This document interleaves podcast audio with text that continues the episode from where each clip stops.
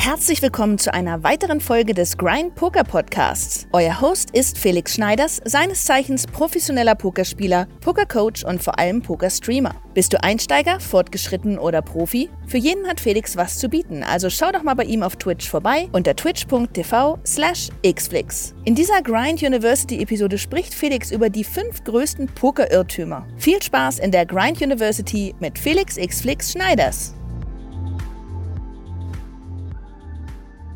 Tag, liebe Leute, herzlich willkommen zu einer neuen Vorlesung in der Grind University. Heute geht es um das Thema die Top 7 Poker-Irrtümer, denn einem von diesen sieben Irrtümern unterliegt ihr oder unterliegst du ganz sicherlich auch. Da bin ich mir wirklich sicher. Ich bin sehr stark überzeugt davon, dass sau viele Pokerspieler denken, sie könnten es. Poker ist eben ein Spiel, was leicht zu lernen ist, was leicht umzusetzen und zu praktizieren ist aber um es zu beherrschen und zu meistern, braucht man wirklich eine lange, lange Zeit. Und ich glaube, dass genau deswegen die äh, Gefahr besteht, dass beim Pokern durch die, das Glückselement und durch die Varianz ähm, ganz oft Eindrücke entstehen, gerade bei Anfängern oder bei wenig erfahrenen Spielern, die dazu führen, dass man falsche Annahmen trifft und mit diesen falschen Annahmen nicht wirklich langfristig erfolgreich sein kann. So, legen wir los.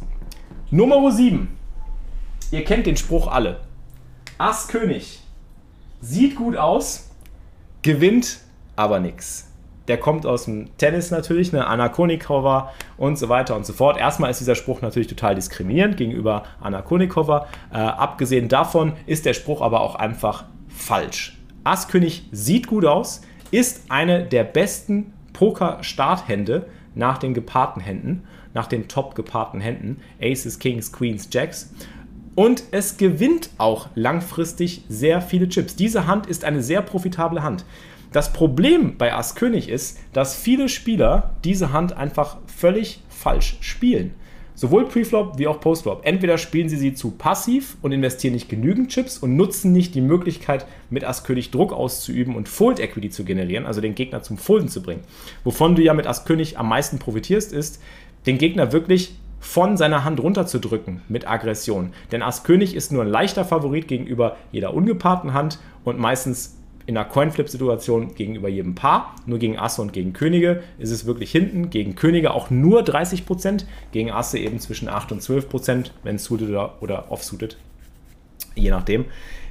Insgesamt ist es aber so, dass die meisten Spieler einfach Ass-König nach dem Flop völlig falsch spielen. Entweder nach dem Flop zu viele C-Bets setzen, also zu aggressiv sind oder auch zu passiv sind, weil sie denken, sie könnten den Pot nicht gewinnen und dann entsprechend auch auf den späteren Straßen nicht genug feuern oder eben auch nicht genügend Hero Calls machen. Es gibt verschiedene Facetten, dass man diese Hand völlig fehlspielen kann. Also wirklich mit äh, einer absoluten Unwissenheit, Unerfahrenheit mit Ass König äh, ist es ganz oft so, dass man eben äh, darüber die Verluste nach Hause trägt und dann eben fälschlicherweise langfristig annimmt, dass Ass König eine unprofitable Hand wäre. Ich kann euch dazu einfach mal meine Holdemanager-Datenbank zeigen.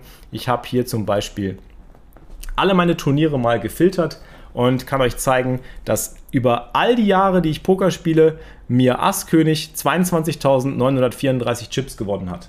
Das ist natürlich jetzt völlig unabhängig. Äh, das ist äh, natürlich irgendwo ähm, ein positives Ergebnis, aber man weiß jetzt nicht genau, wie ist das genau aufgeschlüsselt, also äh, wie viele wie viel Chips habe ich in welchem Turnier gewonnen, das ist immer die Frage. Insgesamt macht Ass König aber ein positives Ergebnis und Ass König macht langfristig einfach Plus. Der macht, oh, 22 Millionen, Entschuldigung. Gut, dass du es sagst. Ich dachte gerade 22.000 kommt mir ein bisschen wenig vor. Jetzt nochmal, okay, fürs YouTube-Video, das muss rausgeschnitten werden. 22.934.915 Chips hat mir als König langfristig eingebracht. Und das ist etwas, was ihr auch mit eurer Datenbank machen könnt. Wenn bei euch langfristig herauskommt über, weiß ich nicht, eine gewisse Zahl von Händen, dass man äh, äh, verlustig mit Ass König spielt, mag es an der Varianz liegen, mag aber auch einfach daran liegen, dass ihr Ass König vielleicht falsch spielt. Es ist ganz, ganz wichtig, dass man Asskönig nicht unterschätzt, natürlich auch nicht überschätzt. Man darf es ja auch nicht das absolute Nonplusultra ansehen. Ihr habt bei mir auch schon gesehen, ich habe mit Asskönig viele Fehler gemacht. Zum Beispiel für 100 oder 150 Big Blinds in der frühen Turnierphase zu viel investiert gegen teilte Spieler und so weiter und so fort. Also da gibt es allerlei Möglichkeiten, Asskönig falsch zu spielen oder nicht optimal zu spielen. Und genau das ist das Problem. Und deswegen äh, kommt es zu dieser irrtümlichen Annahme, dass Ass König gut aussieht, aber nichts gewinnt. Und das stimmt einfach nicht. Es ist einfach falsch. Jeder, der diesen Spruch sagt am Pokertisch, den könnt ihr innerlich wirklich so ein bisschen auslachen und sagen, ja, super, dass du da bist. Dich habe ich sehr gerne in meinem Spiel. Wenn du der Überzeugung bist, dass als König gut aussieht, aber nichts gewinnt, dann spiele ich sehr gerne Poker gegen dich, weil ich von dir nämlich sehr viel profitieren werde. So, das ist Punkt Nummer 7. Punkt Nummer 6. Ein guter Pokerspieler gewinnt viel durch Bluffen. Bluffen ist sau wichtig beim Pokern. Bluffen ist ganz, ganz, ganz, ganz wichtig. Es ist zugegeben ein Teil des Spiels und Bluffen ist auch ein integraler Bestandteil, Chips zu generieren. Aber es ist nicht der wichtigste Teil des Spiels.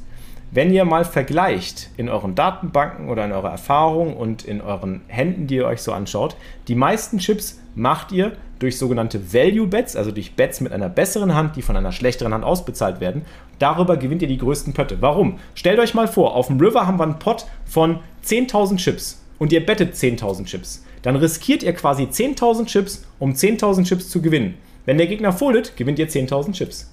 Wenn ihr aber mit einer besseren Hand auf dem River 10.000 Chips bettet und der Gegner callt mit einer schlechteren Hand, gewinnt ihr 20.000 Chips. Das heißt, ihr gewinnt mit Value Bets mindestens doppelt so viel wie durchs Bluffen.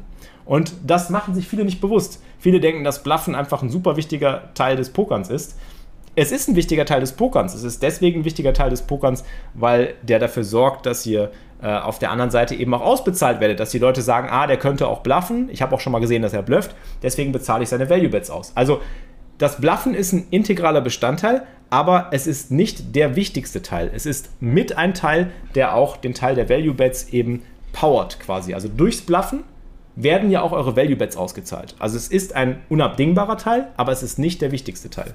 Und deswegen glauben viele, dass beim Pokern immer geblufft wird und dass Bluffen sau wichtig ist. Und gerade wenn man im Fernsehen irgendwie schaut und alle Leute gucken sich Poker an oder, oder neue Spieler gucken sich Poker an oder, oder fangen an mit Pokern, die sagen, boah, und beim Pokern, da bluffst du viel, ne? Ja, das ist immer so der Klassiker.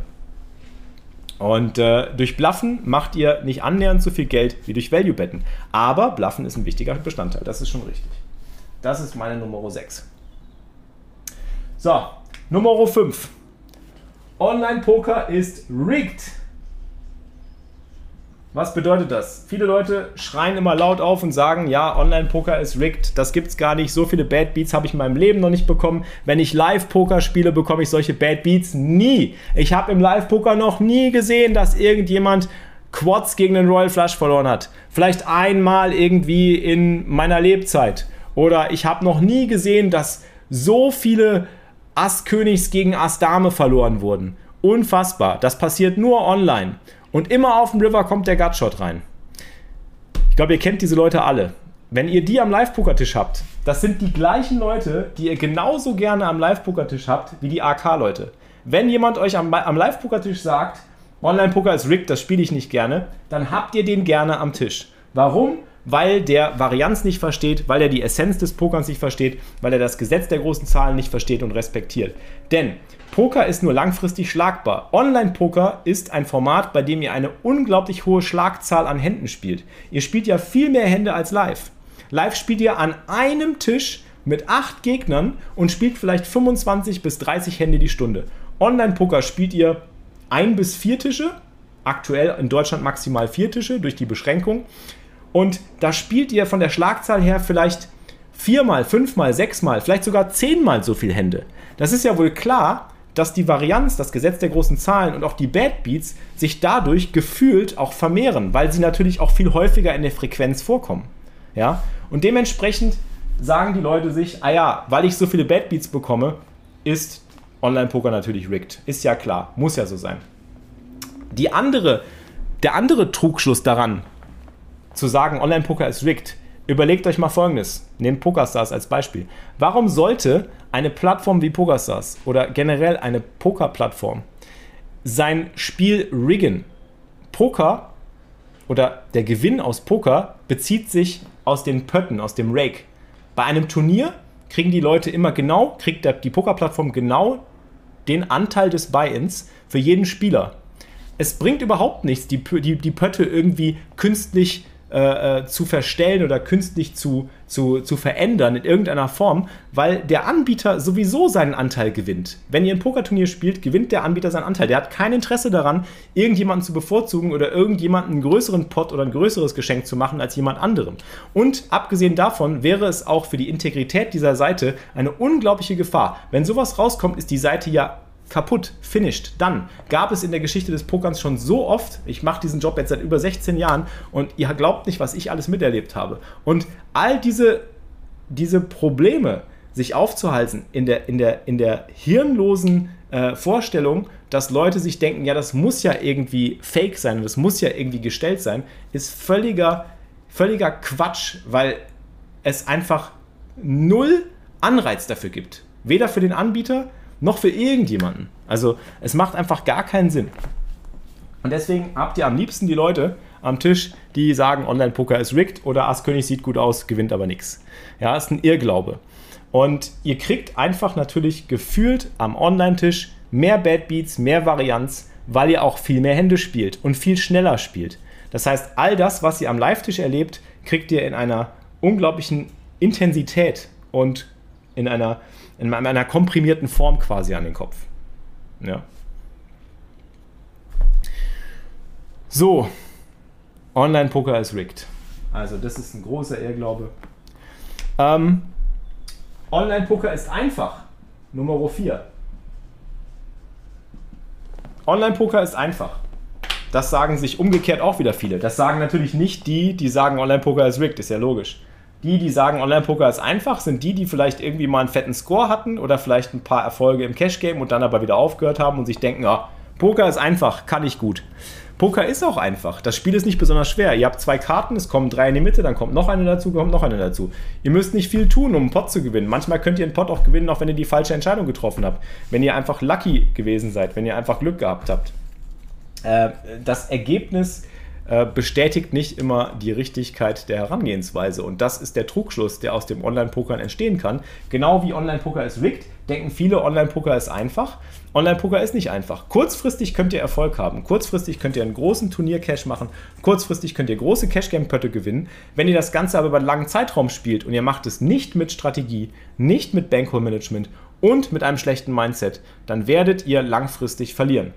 Und Online-Poker ist deswegen nicht einfach, äh, weil man ja einfach nur schauen muss, wer sind die Leute, die langfristig viel gewinnen, große Gewinne einfahren, die High Stakes spielen und da auch schon seit Jahren zu Hause sind und erfolgreich sind. Schaut in die deutsche Pokerszene, es sind immer die gleichen Namen.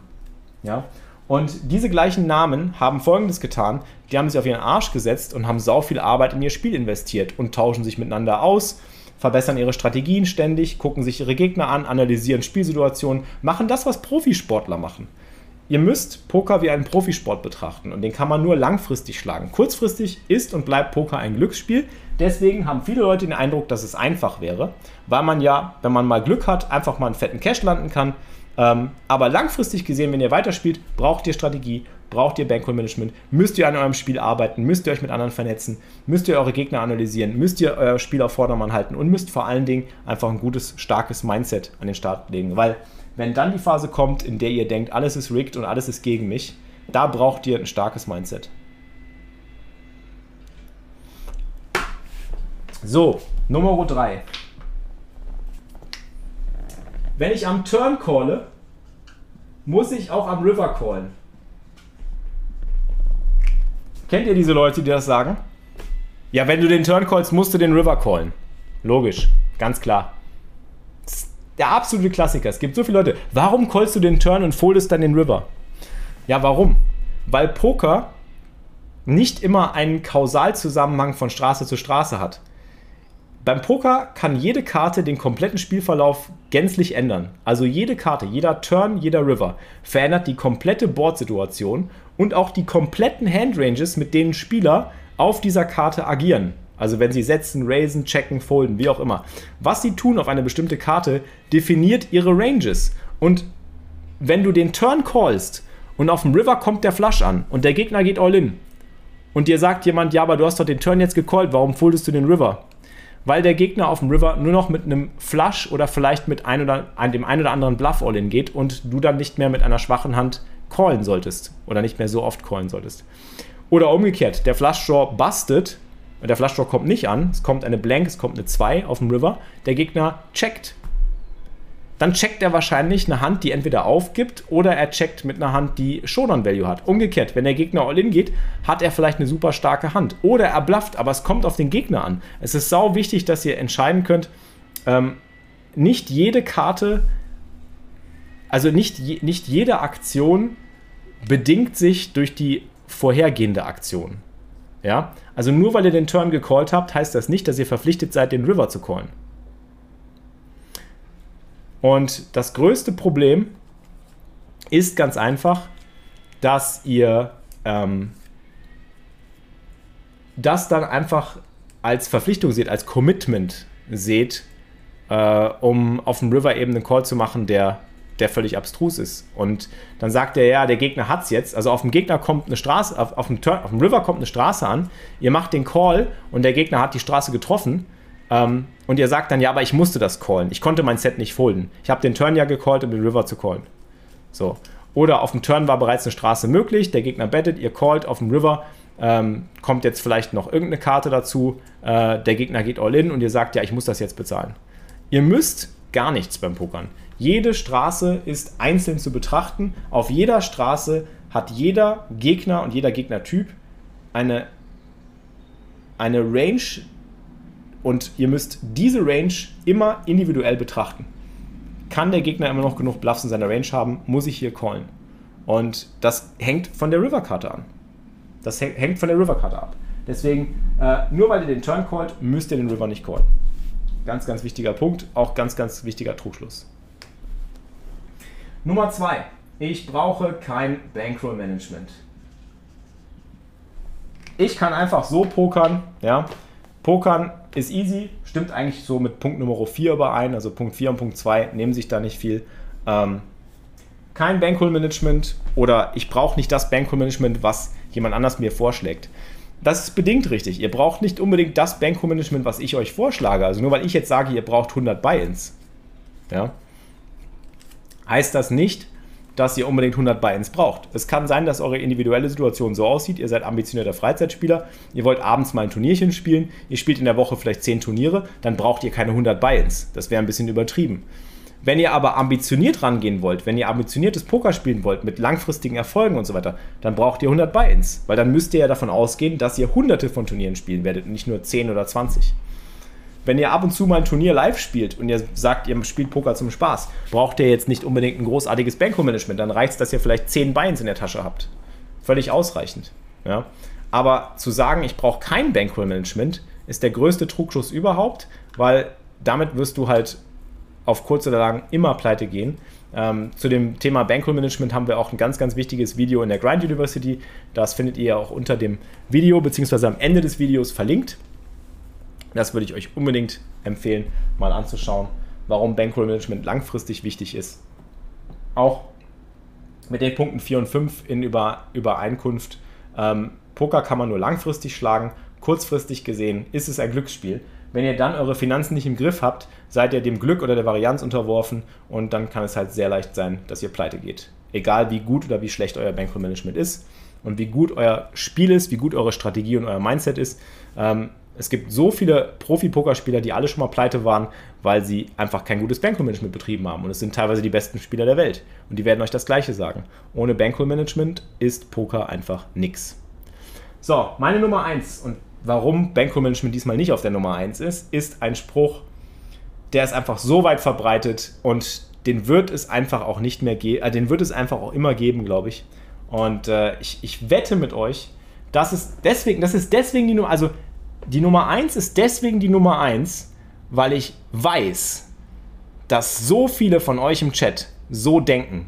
Und ich wette mit euch, wenn ihr jetzt ehrlich seid, ich erbitte jetzt wirklich ganz, ganz offen und ehrlich zu sagen, ob das stimmt oder nicht, gleich wenn ich das jetzt anschreibe. Wenn ihr diesem Irrtum unterlegt, bitte gebt es offen zu. Ich würde, ich würde mich sehr freuen. Also ihr müsst es nicht, aber ich würde mich sehr freuen, wenn ihr es zugebt. Weil ich weiß genau, dass so viele von euch das immer wieder denken. Und selbst wenn ihr gute Pokerspieler seid und selbst wenn ihr erfahrene Pokerspieler seid, das denkt ihr. So, und jetzt kommt's. Trommelwirbel. Ich kann auf höheren Limits viel besser spielen als auf niedrigeren.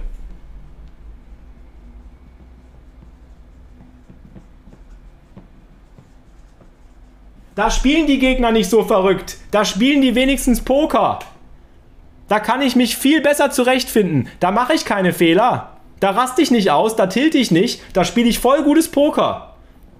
Weil auf hohen Limits, da verstehen die meine Bluffs nämlich. Auf hohen Limits, da spielen die ja viel solider. Da kann ich die auch mal rausblöffen. Da schmeißen die auch mal weg mit einer Hand. So. Hab ich euch erwischt, ne? Ja, alle. Alle. Ne, ich glaube, viele. Nicht alle, aber viele denken so. Also auf hohen Limits spielen die Gegner überlegter. Das heißt aber nicht, dass ihr deswegen besser seid, besser spielt oder bessere Entscheidungen trefft gegen diese Leute. Und ihr gewinnt auch nicht leichter Chips. Es kommt euch nur so vor, weil bestimmte Plays, von denen ihr euch wünscht, dass sie mal funktionieren, wie ein Bluff oder eine große Bet auf dem River, dass die einfach mal funktioniert. Im Verhältnis zu Microstakes. Es ist einfach ein Wunschdenken oder eine Wunschvorstellung, dass ihr auf hohen Limits euer Spiel quasi spielen könnt, so wie ihr denkt, dass Poker gespielt werden sollte. Ihr denkt, Poker sollte so und so gespielt werden. Poker sollte mit Bluffs gespielt werden. Man sollte immer bluffen und wenn man Turn callt, muss man River callen und ich brauche kein Banko-Management. So wie ihr denkt, dass Poker gespielt werden soll, das wollt ihr anderen Spielern auch aufzwingen. Und das funktioniert auf höheren Limits vielleicht ein bisschen besser, aber ihr macht nicht mehr Geld, nicht mehr Chips und ihr verliert langfristig auch gegen gute Spieler sehr, sehr viel Geld, ohne es zu merken. Das merkt ihr erst, wenn ihr hunderte oder tausende Turniere gegen diese Leute gespielt habt. Nur weil euer Bluff hier und da mal funktioniert, heißt das nicht, dass er immer funktionieren wird gegen diese Leute. Die werden sich anpassen. Auf hohen Limits denken die Leute mit. Wenn die sehen, dass ihr viel blufft, dann werden die sich irgendwann anpassen. Vielleicht klappt es dreimal, fünfmal, vielleicht auch zehnmal. Aber wenn ihr dann hunderte, tausende Male gegen diese Leute spielt, werdet ihr langfristig mehr verlieren als gewinnen. Weil ihr denen nämlich euer Spiel aufzwingt. Ja. Und äh, deswegen ist das der größte Trugschluss und der größte Irrtum, den ich kenne, dass Leute sagen, auf hohen Limits kann ich viel besser spielen als auf niedrigen. Das stimmt einfach nicht. Ihr müsst als Pokerspieler euch immer an eure Gegner anpassen können. Und ich sag's nochmal, in dem 530er, was wir am Sonntag gespielt haben. Ich will jetzt keine Namen nennen, aber vielleicht ist derjenige ja im Chat. Es hat jemand im Chat gesagt, ich habe mich fürs 530er qualifiziert und das gibt's ja gar nicht. Die folden gar nichts, die stellen alles rein. Ich komme hier gar nicht klar, ich verstehe das nicht. Die spielen wir auf NL2 und der hat die Krise gekriegt. Der hat's in den Chat geschrieben. Aber ich nenne jetzt keine Namen. Aber ich fand es sehr interessant, weil der hat gemerkt, dass selbst auf einem 530er es auch Leute gibt, die halt ihre Art des Pokerns spielen. Und ihr werdet diese Leute, die ihr auf den Micro-Stakes, auf den Small-Stakes, auf den kleinen Limits antrefft, immer und immer wieder treffen. Und eure Aufgabe als Pokerspieler ist es einfach, ein möglichst gutes, angepasstes Spiel gegenüber allen verschiedenen Gegnertypen an den Tag zu legen. Euer Ziel ist es, alle möglichen Gegner am Tisch zu schlagen, nicht nur einen bestimmten. Nicht nur, weil ihr denkt, ja, Bluffen ist geil und der versteht meinen Bluff, deswegen klappt das, super, deswegen spiele ich nur noch hohe Limits. Berechenbar sind sie nur kurzfristig, die besseren Spieler. Das ist, das ist der Trugschluss. Die guten Spieler sind kurzfristig besser berechenbar. Weil ihr denkt, ah ja, ich glaube, der foldet jetzt. Wenn du gegen denselben Spieler das Ganze zehnmal machst, ist der auch nicht mehr berechenbar. Der ist schlau, der spielt auf diesen hohen Limits for a reason. Der sitzt da, weil er sich das erarbeitet hat. Das heißt, der wird sich irgendwann anpassen. Und dann wird er sich eine andere Strategie überlegen. Dann wird der euch nämlich richtig lang machen. Ja. So, auf den kleinen Limits habt ihr halt Leute, die ganz einfach ähm, keinerlei äh, keinerlei, ähm, keinerlei, keinerlei Befürchtungen haben und deswegen einfach so ihr Spiel spielen.